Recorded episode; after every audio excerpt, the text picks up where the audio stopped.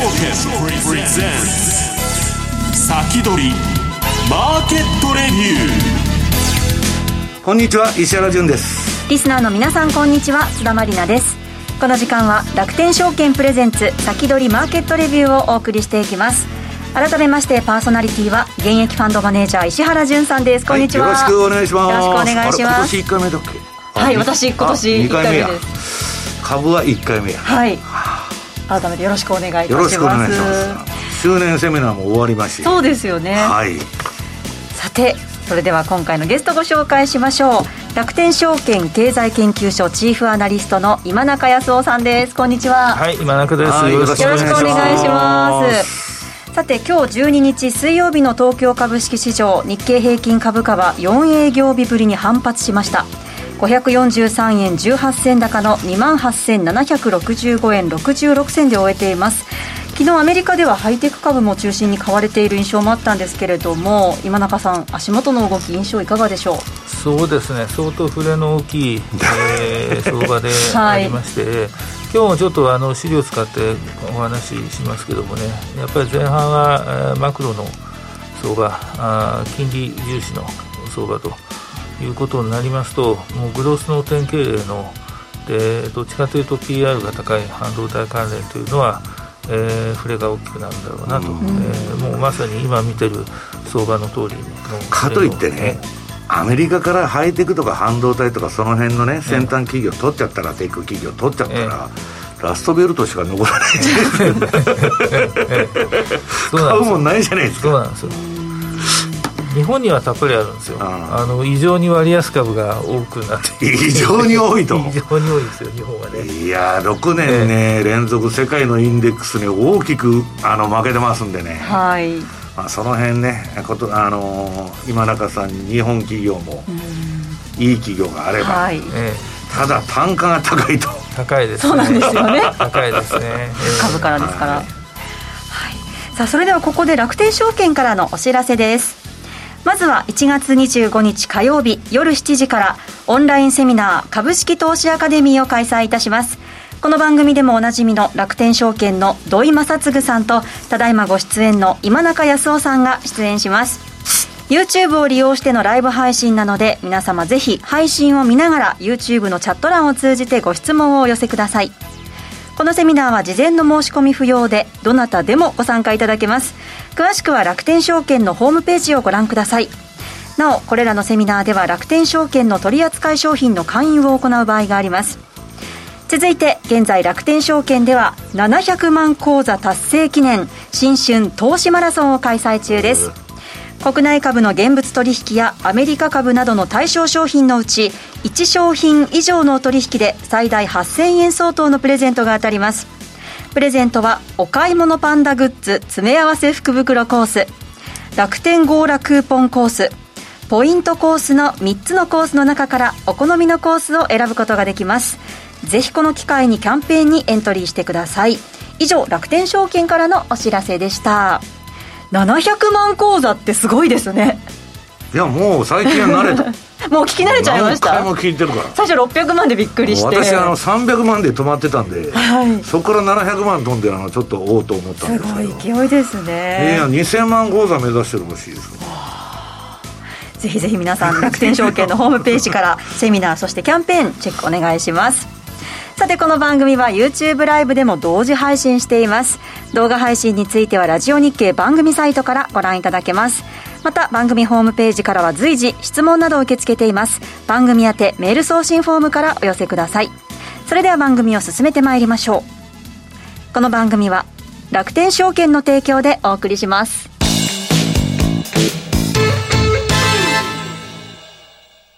豊富な情報量と多彩な機能で多くのトレーダーから支持を集める楽天証券のトレーディングツール、マーケットスピード2。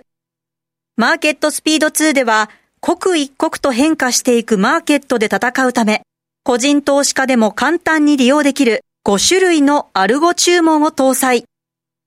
アルゴ注文を使えば、事前に登録した条件を満たした時に自動で発注されるので、ずっとパソコンを見ている必要はありません。多様な機能と操作性を両立し、個人投資家にとって理想的な環境を整えました。しかも、利用料完全無料。国内株式と先物オプションの取引が可能です。詳しくは、マーケットスピードで検索。楽天証券の各取扱商品等に投資いただく際は、所定の手数料や諸経費等をご負担いただく場合があります。また、各取扱商品等は価格の変動等によって損失が生じる恐れがあります。投資にかかる手数料等及びリスクについては、楽天証券ウェブサイトの投資にかかる手数料等及びリスクページや、契約締結前交付書面等をよくお読みになり、内容について十分にご理解ください。金融商品取引業者、関東財務局長、金賞第195号、楽天証券株式会社。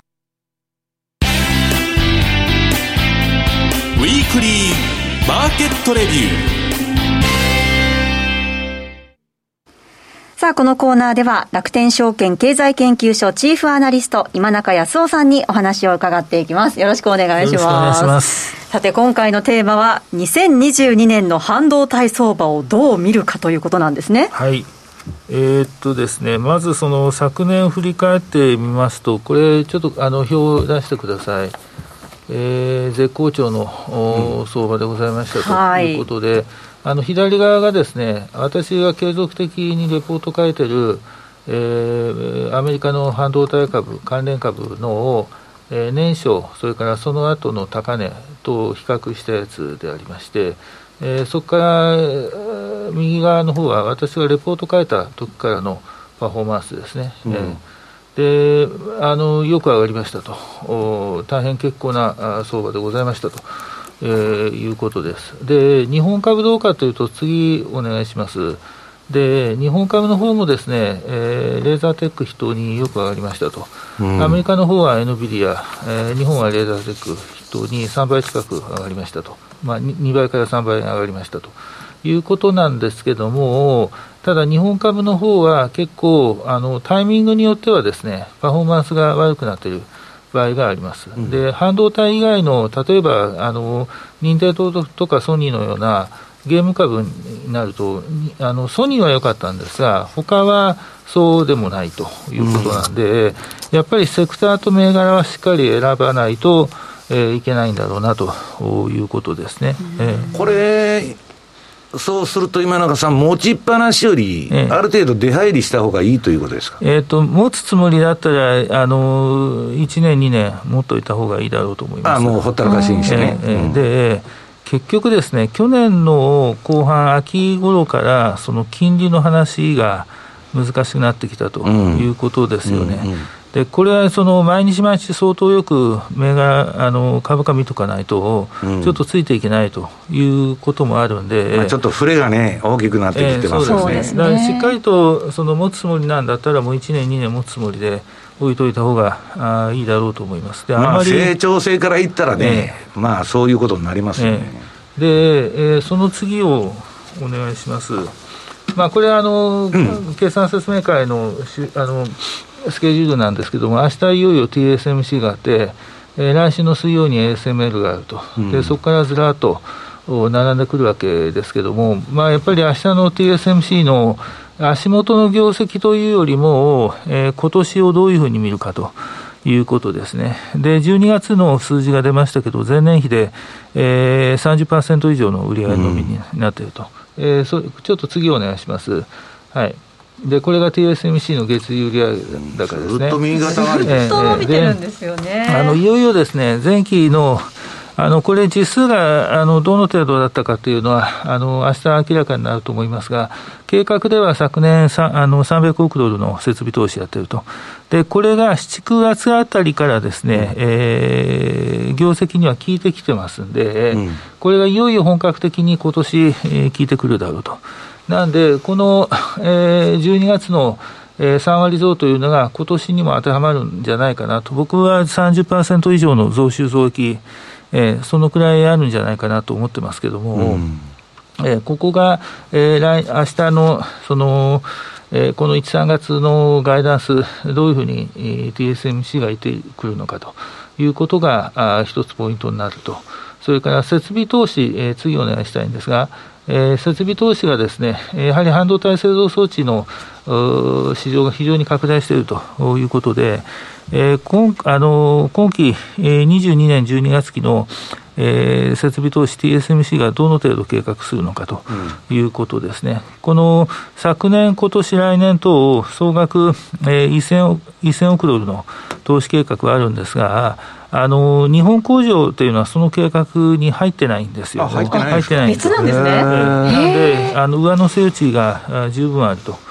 えー、まあ今で TSMC とかみんなどこも来てほしいから、えー、すごく助成金とか補助金とかぶち込んでるじゃないですか。そうです。あれいいですよね、企業としてはね。あの結局ですね、今ヨーロッパがとにかく熱心に、えー、言ってますね。これヨーロッパはいよいよ本格的に EV 電気自動車、はい、えー、もう EV を上げてやるということになります。そうするとあの完全自動運転プラス EV になるとですね半導体は高度化してきますので、うん、その高度半導体先端半導体をやっぱり域内で作りたいというのはあると思います。あなるほどね、ええあのインフィニオンとかですね NXP のようなあの自動車の比率が高いあのヨーロッパの半導体メーカーで、自分のところでも作るんですけども、先端部分は TSMC に発注してるんで、うん。うん、やっぱり工場は自分のところに置いてほしいというのがあるんですよ。ええ、なるほど、まあ、こういったのがあるということなんですけども、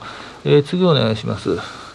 じゃあ今、一番マーケットで何が、えー、重要かというと、その即数を見ると、今一つと、まあ、これ、なんでこんな形になっちゃうんですか、今田さんなんか。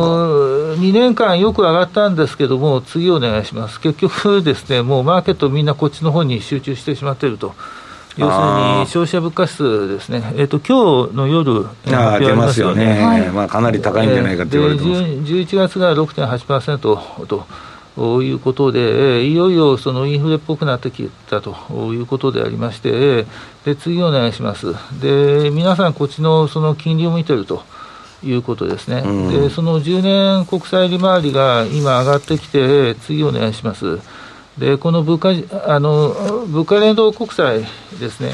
えー、これもあのマイナス圏だったものがなんとなく上向いてき、えー、ているまあ、実質金利も上がってきてるってことなんですよね。で次お願いします、その結果、ですねこのブレイクインブインフレーションレート、あのこれが上昇すると、えー、期待インフレ率が上がっていくと、うん、下がると、えー、下がるということなんですが、ここはちょっと落ち着いては来てるんですが、えー、3月以降のその FRB のまあ事実上の引き締めに入るんで、どういうふうになるかというのを、うん、えー、半導体の需給よりもですね、こっちの方あ気にしてると。気にしてるんじゃないでしょうか。あ、えー、なるほど。で、じゃあ、実需はどうかというとですね、やっぱりこっちなんですよ、次お願いします。やっぱりですね、通常の半導体、これまでの半導体ブーム、プラスメタバースということにえー、多分なってくると思います。で、えー、今回の決算発表のもう大きな目玉が、あ半導体もそうですし、IT もそうですし、ゲームもそうですけれども、メタバースについてどういう言い方をするのかということですね。うんはい、で、どういう言い方、具体的具体性のある話っていうのはどこまで踏み込んでいけるのかということが、あ一つ勝負、あの注目点にな,、えー、なってくると思います。で、次お願いしたいんですが、今のところ出てる数字が、そこのメタプラットフォームズがあ来年290億ドルから340億ドルの設備投資をやりますと、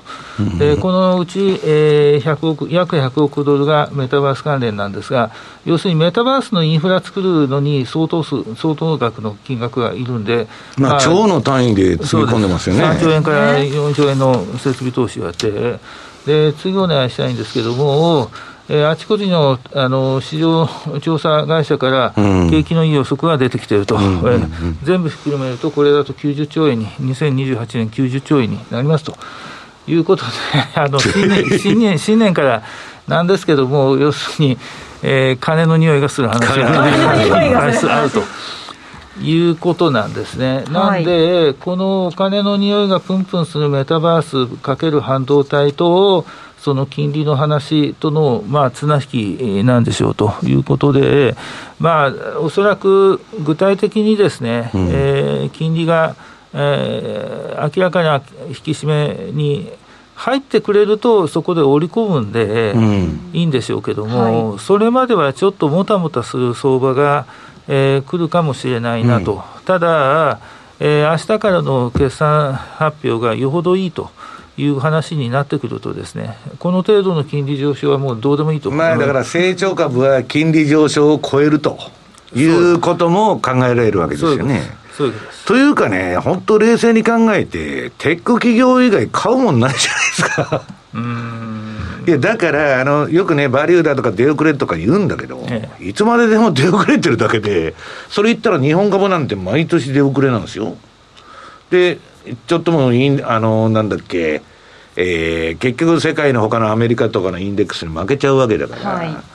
だから私はね、まあ上がろうが下がろうが、動くんだから、まあそういう銘柄をやりたいかなと思ってるんですよね。ねあ上がっても下がっても。ね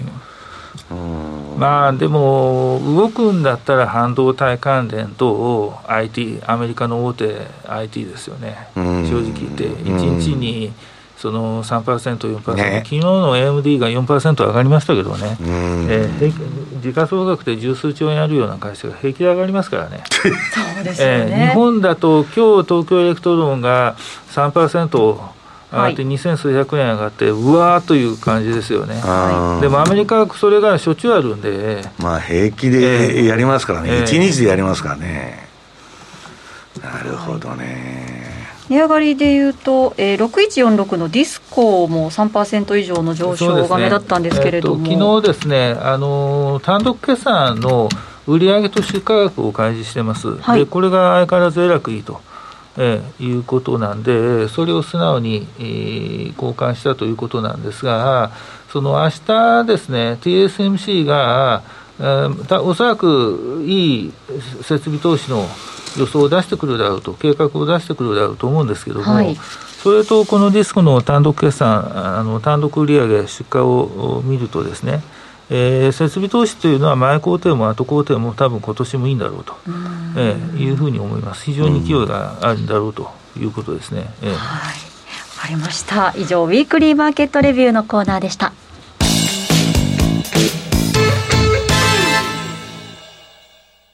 値上がりはあまり期待できないけど、株主優待をもらうために長期保有している銘柄がある。もうずっと値上がりせず、売るタイミングを逃してしまい、塩漬けになっている株がある。そんな株を楽天証券に貸し出すことで金利がもらえる貸し株サービスをご存知ですか？貸し株サービスとは、皆さんが保有している株を楽天証券に貸し出すことで、株のレンタル料として貸し株金利が受け取れるサービスなんです。株の値上がり益や配当金、株主優待を楽しみにするのもいいですが、株を貸し出して金利を受け取れるのも嬉しいですよね。詳しくは、楽天証券貸株サービスで検索。楽天証券の各取扱商品等に投資いただく際は、所定の手数料や諸経費等をご負担いただく場合があります。また、各取扱商品等は価格の変動等によって損失が生じる恐れがあります。投資にかかる手数料等及びリスクについては、楽天証券ウェブサイトの投資にかかる手数料等及びリスクページや、契約締結前交付書面等をよくお読みになり、内容について十分にご理解ください。金融商品取引業者、関東財務局長、金賞第195号、楽天証券株式会社、石原淳の相場の肝。さあこのコーナーでは現役ファンドマネージャー石原淳さんにこれからの相場の肝について伺っていきます。はい。まあ、私も昨日某所であのちょっとテック企業というかハイテクのね、まあ、メタバースのレポート書いたんですけど、はい、まあ、今中さん今メタバースもそうだけどあの今中さんがおっしゃってたビジネス向け。そっちの方があのデジタルツインってそうですねデジタルツイン。脚光むしろ将来性という意味では、ええ、メタバースって今回が初めてじゃなくて2000年にもまあそういう企業出てきて1回こけてるの、はい、で1回こけてるんだけど2回目出てくると大体うまくいくんですでそれはまあゲームのゲームとかそういう動きだったんだけど、はい、今回はもう産業界巻き込んでると。まあ航空会社とかねあんなのあれ見ててもすごいなと、でその中であのえっとデジタルツインっていうのは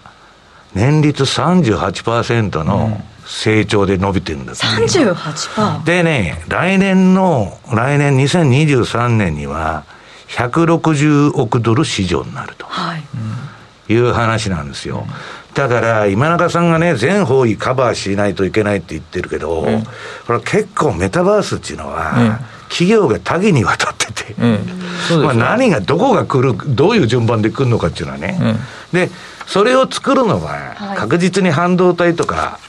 いるわけだから、まあそっちの方に行こうという、まあ一つの道だよね、それが NVIDIA とか。そうですね。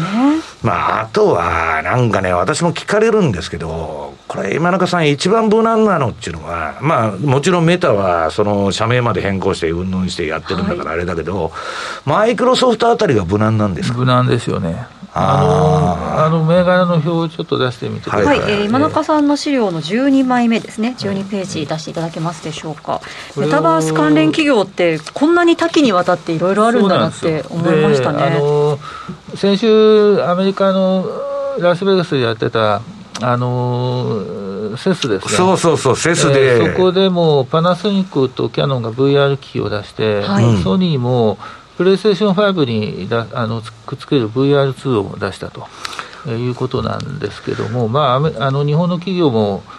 それなりに何か考えてるところはあるんでしょうけどもね、うん、でやっぱりいろんな会社が今回関わってくるわけですね。であの必ずしも自分のところでメタバースやりますというふうに言わなくても、うん、世間でこれはもう間違いなくメタバース関連だと言われてる会社が、例えばオートデスクなんですよ、足元の業績はパッとしないんで、株価下がってますけども、要するに、CAD キャムのデータを、はいはいはいはい、はい、要するに空間系でやると、そうです、デジタルツインで、仮想空間の中で、はい、え本物にの、3次元の本物にし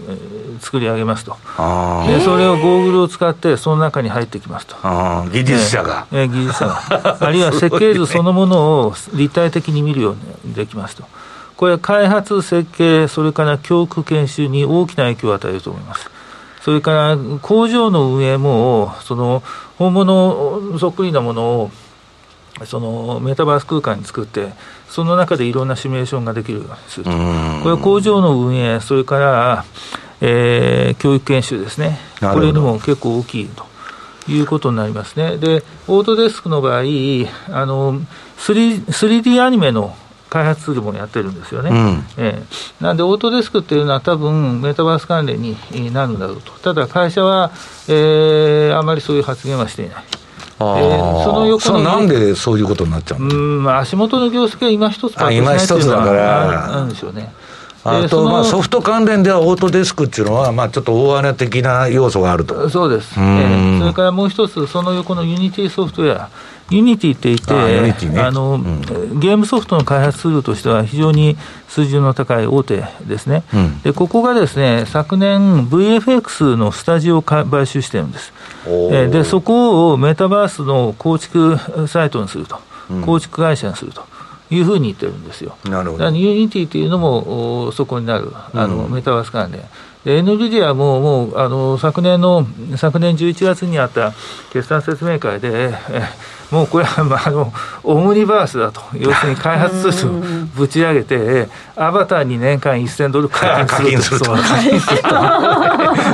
そ の日のうちにあのあの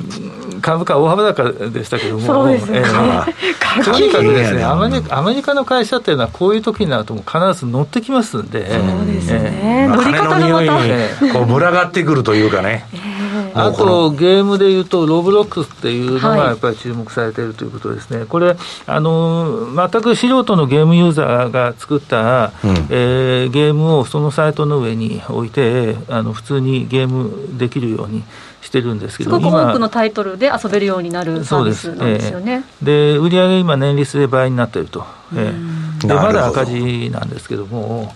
あとは IT コンサルティングでアクセンチャーもうアメリカはこういう話になってくると、必ずコンサルティング会社が暗躍をし始める、うん、山中さん、書かれてましたよね、アクセンチャーの話ね。えええでもう早くもそのメタバース支援事業を事業としてもうね、金の匂いするとね、ねコンサルと弁護士は必ず寄ってくるんですよ。ね、そうですね。もうあの事故が起きてもね、はい、あの救急車とか警察より弁護士の方が早く駆けつけとるというくらいの国ですから。なるほど。これ、ね、はい。あのー、なんだっけ、今中さん言われてるあのテクノロジー見本市。世界最大のセス、はい、結局見てたらね、EV と AI、で、メタバースの3つじゃないですか、柱は。私はね、AI っていうのはいまいちピンとこなくて、どこがどうなるかよくわからないんだけど、割と EV と、その、メタバースは分かりやすいじゃないですか。なんか AI ってどこがその旗振ってるのがよくわからないんですけど、それはどこなんですか？AI で一,、まあ、一番大きいのは、多分 NVIDIA ですよね。あ NVIDIA なんですか、昔は AI ちょっと IBM っちゅうね、頭が働いたんだけど。あの NVIDIA の結局ですね、何年前かな、5、6年ぐらい前に、うん、ももっと前ですかね、あの NVIDIA がやってるようなその GPU、それも先端 GPU が AI の駆動には一番いいという論文が出たんですよ。えー、そこから大ヒットになったんですよね。要するにあの、それまではゲーム用の、そのゲーミング PC 用のその GPU やってた。会社が、うん、あの AI に GPU というのは使えるんだと。そのディープラーニングみたいなと親和性が高いってことですか？そういうことです。ええ、で、それで、そのデータセンター用のそのデータセンターにその GPU が売れるようになったんですよ。えー、むしろ CPU への投資よりも GPU への投資の方が大掛かりになってきたということがあるんですよね。えー、なるほど。でまあ、今回はその EV かける自動運転ということになったときには、いよいよその先端半導体が車の中に入っていくと、うん、えー、いうことに、えー、なってきて、まあ、だからそれが余計に半導体サイクルを泣かしちゃう要因なんですよね、裾野がどんどん広がってるから、広がりすぎていってしまうかもしれませんね。サイクルがないみたいなね。うんあの今ですね、そのテスラテスラの中に、モデル3、はい、特にモデル3、モデル Y の中に、どこでもいいから、とにかく自社の半導体を置きたいというのが、今、主要な半導体メーカーの最大の経営課題の一つになってるんですよ。ええ、これはもうインテルも AMD も NVIDIA もどこも同じなんですよね。なるほど。ええ、でそれが難しい。あの例えば AMD であの情報系のあのインフォテインメントのな機器の中には CPU が入ってるんです。えでその CPU が入ってるんでその例えばマイクロのあの D ラムが車向けに売れてるんですよ。なるほど、ええ、はい、この後引き続き YouTube ライブでの延長配信でもお話を、はい、じっくりと伺っていきましょう、はい、来週は楽天証券長倉弘明さんをゲストにお招きして FX 特集でお送りします。この後の YouTube ライブ延長配信も引き続きお楽しみください。この番組は楽天証券の提供でお送りしました